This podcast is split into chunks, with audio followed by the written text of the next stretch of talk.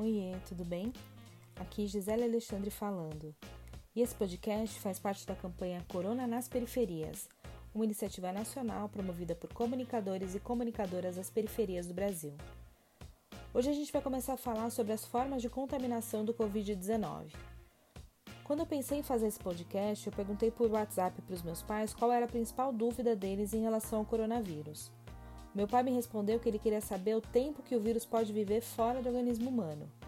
Eu não tinha essa resposta, mas eu já tinha visto algumas informações sobre isso. Então eu comecei a apurar nas fontes oficiais, ou seja, no site do Ministério da Saúde, no site da Organização Mundial da Saúde e também alguns meios de comunicação de mídia tradicional.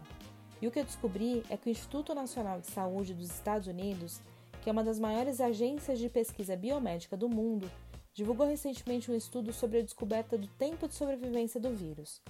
De acordo com essa pesquisa, o novo coronavírus fica vivo no ar por até 3 horas, no papelão por até 24 horas. No plástico ou em uma superfície de aço inoxidável, ele vive por até 3 dias.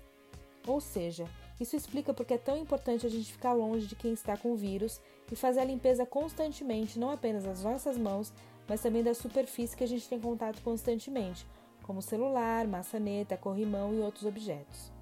Outra coisa que eu descobri fazendo essa pesquisa é que o vírus é envolvido por uma capa de gordura como se fosse uma pele protetora.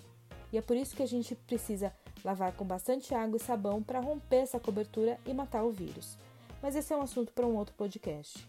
Eu vou ficando por aqui. Se você tiver alguma dúvida ou se recebeu aquela mensagem no zap que te deixou inseguro, manda para mim via inbox no Facebook, Gisele Alexandre, ou pelo direct do Instagram no arroba Galex30.